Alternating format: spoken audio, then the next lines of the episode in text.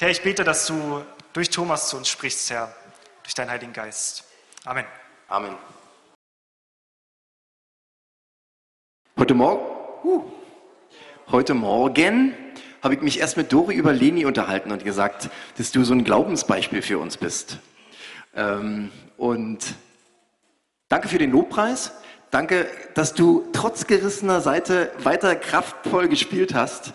Und ich möchte euch so ein kurzes Zeugnis mal geben. Äh, unser Sohn hat ja den Segen erfahren, bei einer Hilfsorganisation arbeiten zu dürfen. Und da war er in der letzten Woche im Südsudan. Und äh, der Südsudan ist eines der äh, jüngsten Länder äh, der Erde und auch sehr, sehr arm und auch recht korrupt, aber christlich. Und ähm, er war dann im Landesinnere, da kommt man nicht hin, da gibt es keine Straßen hin, da musst du mit dem Flugzeug fliegen oder laufen, zwei Stunden sind sie geflogen.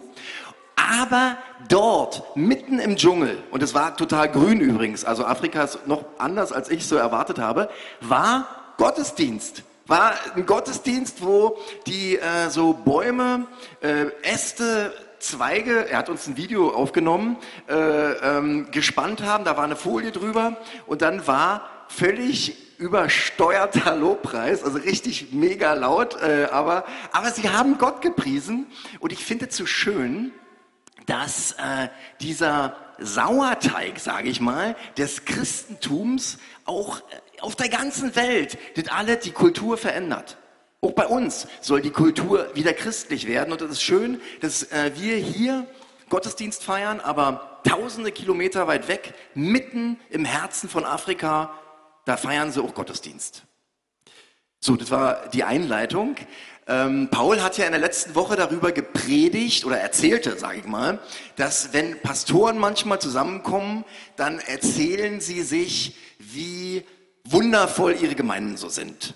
Und deswegen möchte ich mal aus äh, meinem persönlichen Leben kurz berichten, ähm, äh, was mir äh, vor zwei Wochen passiert ist. Und zwar, ich muss jetzt so ein bisschen verklausuliert erzählen, weil die Person, um die es geht, die möchte nicht äh, benannt werden, ist aber heute auch nicht hier, von daher äh, äh ist es eigentlich in Ordnung. Äh, jedenfalls beteten wir für eine lange Zeit, dass eine gewisse Situation im äh, Leben dieser Person äh, einen positiven Ausklang nimmt. Und manchmal äh, mache ich ja so Gebetsspaziergänge und da betete, wir, betete ich darüber wieder. Und dann bekam ich so eine Freude und so eine innerliche Überzeugtheit, Gott, du wirst es tun, es wird gut enden. Und dann, der Tag verging, die Person kam irgendwann mal nach Hause. Und dann äh, war das Ergebnis nicht so, wie ich es in meinem Gebet empfangen hatte, durch Freude bestätigt, die wir dazu alle haben. Und wisst ihr, das ist jetzt ja nicht so schlimm, äh, aber wisst ihr, was mich, was für mich schlimm war? Für mich war schlimm, dass ich falsch gehört habe. Wisst ihr, dass ich so, dass ich so eine Freude, so eine innerliche Überzeugtheit hatte und das war aber nicht der Realität entsprechend. Und das führte mich nicht in eine Glaubenskrise, aber in so eine kleine Erschütterung. Könnt ihr das verstehen? Weil ich so dann dachte, ja, wisst ihr, wenn du so überzeugt bist davon, dass du im Gebet zum Beispiel das Wort Gottes empfängst für die Predigt, denkst du dir das selber aus? Oder ist es Gott, der zu dir spricht? Ich möchte natürlich in meinem Leben Gott hören. Und ich möchte, dass, äh, dass äh, ich von Gott geführt bin. Und dann dachte ich so darüber nach, als ich mich so mit Menschen unterhielt, dass viele für ein Wunder glauben. Und dieses Wunder passiert einfach nicht in deren Leben. Und die sagen, Gott sieht mich nicht, Gott hört mich nicht, Gott ist gar nicht da. Und, ähm, oder was auch, auch passiert, dass Menschen in ihrem Leben ein Wunder erfahren, wie meine Eltern, äh, ich erinnere mich noch äh, ähm, daran, mir erzählten, dass äh, sie für eine junge Frau gebetet haben, die Gehirnblutung hatte. Und meine Eltern knieten sich nieder und zur selben Zeit, wo dieses Gebet erfolgte, stoppte diese Gehirnblutung, obwohl, äh, also es war so ein Todesurteil, der, das Grab, der Grabplatz war schon bestellt. Und, aber diese Frau hat ihren Glauben trotzdem verloren. Die hat gesagt, na, es war Einbildung, war Zufall. Und äh, deswegen frage ich mich, was ist es, was uns wirklich durchträgt? Sind es unsere geistlichen Gefühle? Sind es glaubensreiche Predigten? Sind es Zeichen und Wunder? Oder was trägt uns im Leben wirklich durch? Und ich möchte das mal anhand einer biblischen Geschichte aufbereiten, die wir alle kennen. Steht in Matthäus 14, handelt von zwei Menschen, die übers Wasser gingen. Also Petrus läuft übers Wasser. Ähm, ich erzähle die kurz, lese jetzt mal nicht vor. Ihr wisst, die begann an, äh, am See Genezareth nördlich. Ähm, Birol, wo war das? Be, be, ähm, Beta, nee, Betania. Ach, ich war mal da, aber ich habe es vergessen. Äh, nördlich von, äh, äh, ähm, vom See Genezareth, da war die Speisung der 5000. Die Jünger hatten großartiges Wunder erlebt. Jesus äh, zog sich zurück, betete zu Gott und die Jünger ruderten über den See Genezareth, äh, Genezareth und in der Mitte des Sees kam plötzlich ein Sturm. Die Jünger, die kämpften mit dem Wasser, plötzlich blickten sie sich über die Schulter und sahen, dass da eine Gestalt auf sie zulief.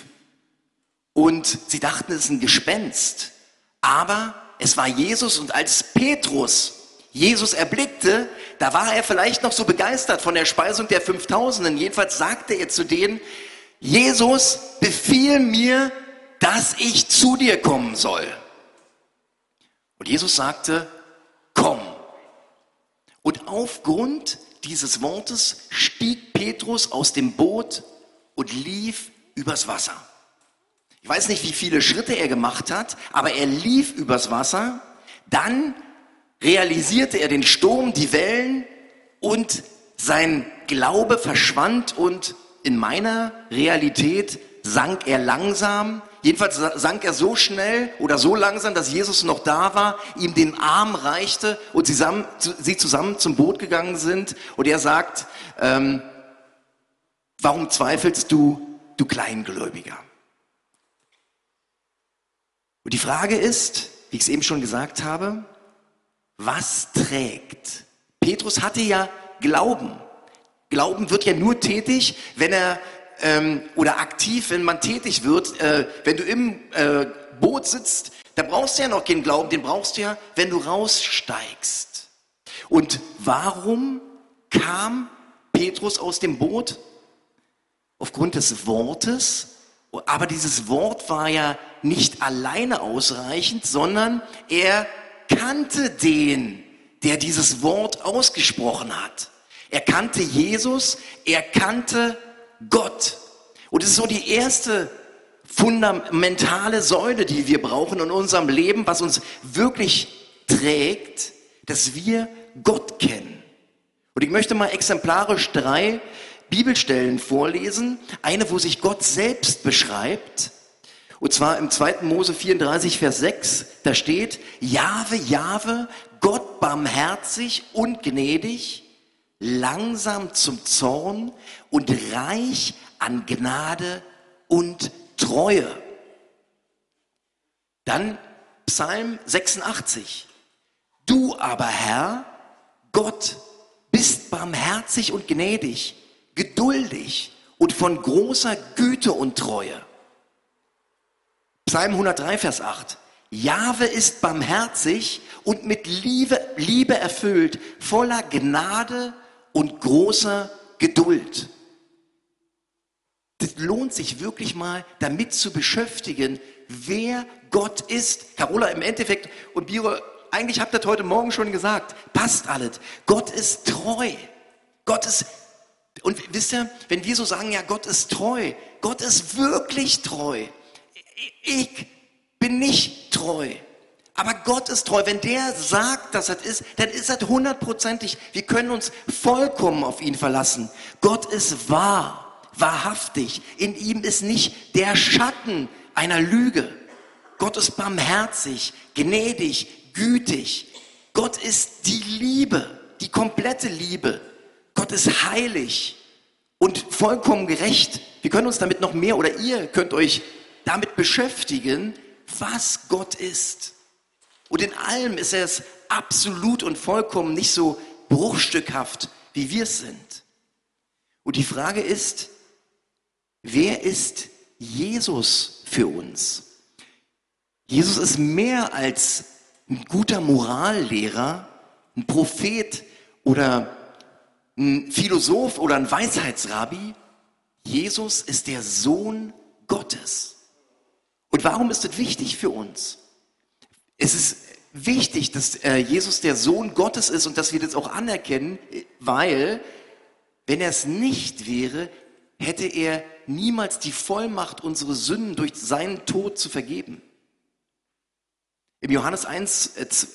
Ähm, Johannes 2, 2 steht, und er ist zum Sühneopfer für unsere Sünden geworden, aber nicht nur für unsere, sondern auch für die der ganzen Welt. Und da gibt es sehr viele Bibelstellen, was, dass Jesus Gott ist. Und es ist wichtig, dass wir das äh, äh, in äh, unserem Sinn behalten, weil da wird gegen äh, argumentiert, dass ja Jesus nur Mensch ist und nicht Gott. Aber Jesus ist Gott, wahrer Gott und wahrer Mensch. Das ist also die erste Sache, dass wir Gott kennen und dass wir Jesus kennen. Die zweite Säule ist folgendes. Und zwar, ich weiß nicht, ob ihr das kennt, dass, ähm, also mir geht es manchmal so, wenn ich mit so besonderen Persönlichkeiten zusammen bin, dann bin ich verkrampft. Denn äh, ich hab, kann mich an eine äh, äh, Stelle in meinem Leben erinnern. Ich war mal, damals hieß es noch BFA, bei der obersten Einkaufsleiterin der BFA mit sechs weiteren Einkäufern. Ich saß da. Und ich war so innerlich eingeschüchtert und verkrampft, als sie mir die Tasse Kaffee reichte, äh, zitterte die so. Und es war wirklich so ein bisschen interessant für mich, warum erzähle ich das? Diese Minderwertigkeitskomplexe, die ich glaube, jeder von uns in seinem Leben spürt, die ich in meinem Leben spüre manchmal, sind deshalb, weil ich Jesus noch nicht gut genug kenne. Weil ich, weil ich noch nicht von seiner Liebe so richtig erfüllt bin. Weil wenn die Liebe in mir ist, dann treibt es alle Furcht aus. Und ich möchte Jesus besser kennenlernen, wie er in mir ist, was er für mich bedeutet in meinem Leben. Dass ich keine Furcht oder Menschenfurcht habe, dass meine Identität, und ich habe nochmal nachgeschlagen, was Identität bedeutet, Wesensgleichheit, Gleichartigkeit, Übereinstimmung mit Christus, mein Sein in Christus, was das für mich bedeutet. Im zweiten Petrus steht, wenn wir in Christus sind, bekommen wir Anteil an der göttlichen Natur. Unsere Persönlichkeit wird, wenn wir Gott angenommen haben, verändert. Gott selbst durch den Heiligen Geist wohnt in unserem Herzen.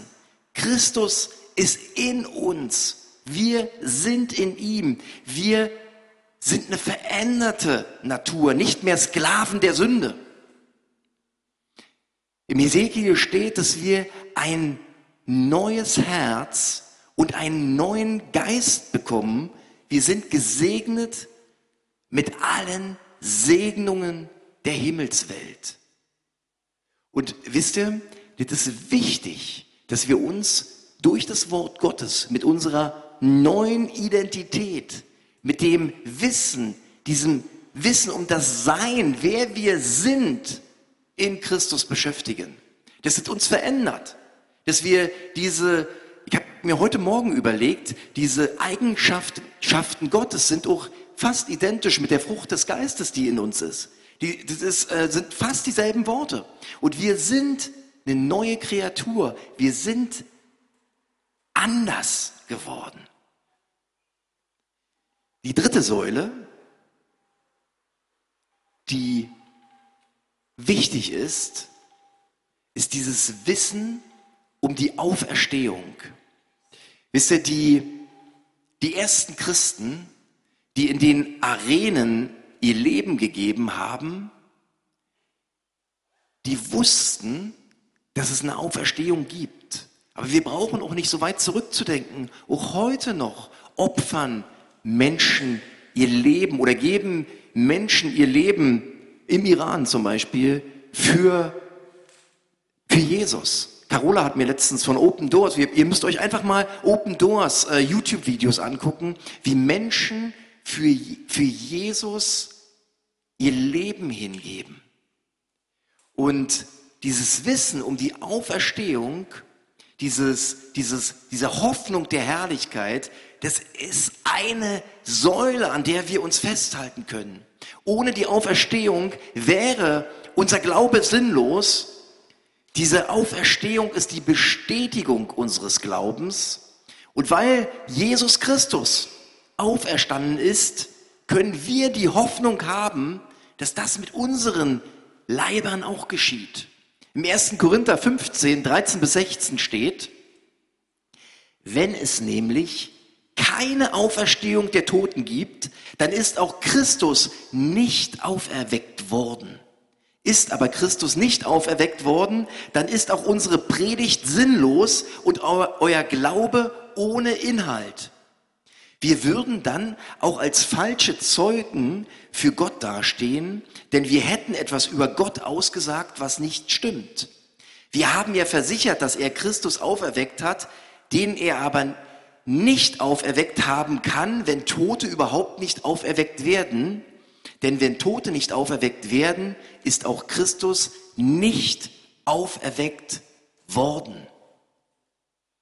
Ohne die Auferstehung hätten wir keinen Erlöser und wir hätten keine Erlösung und keine Hoffnung auf ein ewiges Leben. Aber wir können es wissen. Wir können es wissen, weil, wie Paulus es sagte, ist es ja nicht in irgendeinem Winkel geschehen, sondern vor Augen von vor vieler hundert Zeugen, dass Jesus, der lebendige Jesus gesehen wurde. Aber wir brauchen noch mehr als Wissen. Wir brauchen Gewissheit. Wir brauchen mehr als Wissen, wir brauchen Gewissheit, die so in unser Herz fällt. Dass wir wissen, wer Gott für uns ist. Und wisst ihr, obwohl Petrus mit dem Blick auf den Sturm, auf die Wellen gesunken ist, und wenn ähm, war Jesus da. Und wenn du in deinem Leben Zweifel hast, die dich sinken lassen wollen, dann schrei zu Jesus, rufe zu Jesus. Jesus hört dein verzweifelten, da ist ja dieses Wort Zweifel drin, deinen verzweifelten Ruf und er ist da. Lass dich nicht untergehen, sondern rufe zu ihm. Und ich glaube, ich glaube für mein Leben, dass Gott zu mir spricht. Dass Gott, dass ich seine Stimme höre, auch wenn ich da falsch gelegen habe. Ich glaube an die Kraft von Wundern, ich glaube an die Kraft von Gebet. Tut es auch in deinem Leben. Was wirklich trägt, ist dieses Wissen, wer Gott ist ist das Wissen, wer du bist in Christus und diese Hoffnung auf die Herrlichkeit, auf, die Hoff auf diese Hoffnung, auf dieses ewige Leben. Du sollst wissen, dass du ein geliebtes Kind Gottes bist. Und wenn du das noch nicht sicher gemacht hast, dann ist heute wieder ein Tag des Heils, wo du dich entscheiden kannst, den ausgestreckten Arm von Jesus zu ergreifen. Und ähm, ich wünsche dir, dass du diese Gewissheit in deinem Leben bekommst. Das Lobpreis-Team kommt nochmal nach vorne, singt Und ähm, wenn ihr Gebet wünscht, wenn ihr nochmal so einen Zuspruch wünscht, dann seid ihr herzlich eingeladen ähm, zum Gebet. Ich übergebe an Birol.